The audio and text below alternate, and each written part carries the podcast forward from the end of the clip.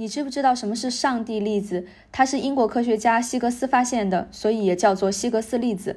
这个粒子非常的重要，因为有了它，我们万事万物才有了质量。那物质的质量是怎么形成的呢？我们世间所有的东西都是由很小很小的基本粒子组成的，这些粒子要不没有质量，要不质量极其的小。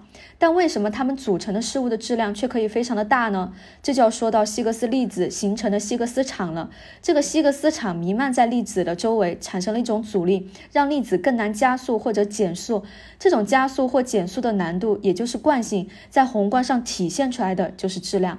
就很像，假如你一个人走在一个空旷的广场上，你的脚步是非常的轻盈的。但当这个广场上人山人海的时候，你走路走起来呢，就会感觉到阻力很大，很难加速，感觉步伐很重一样。所以呢，质量并不是组成事物的基本粒子有多重，而是这些粒子与希格斯场的相互作用产生的惯性，才是这个粒子的质量。这个呢，就是上帝粒子。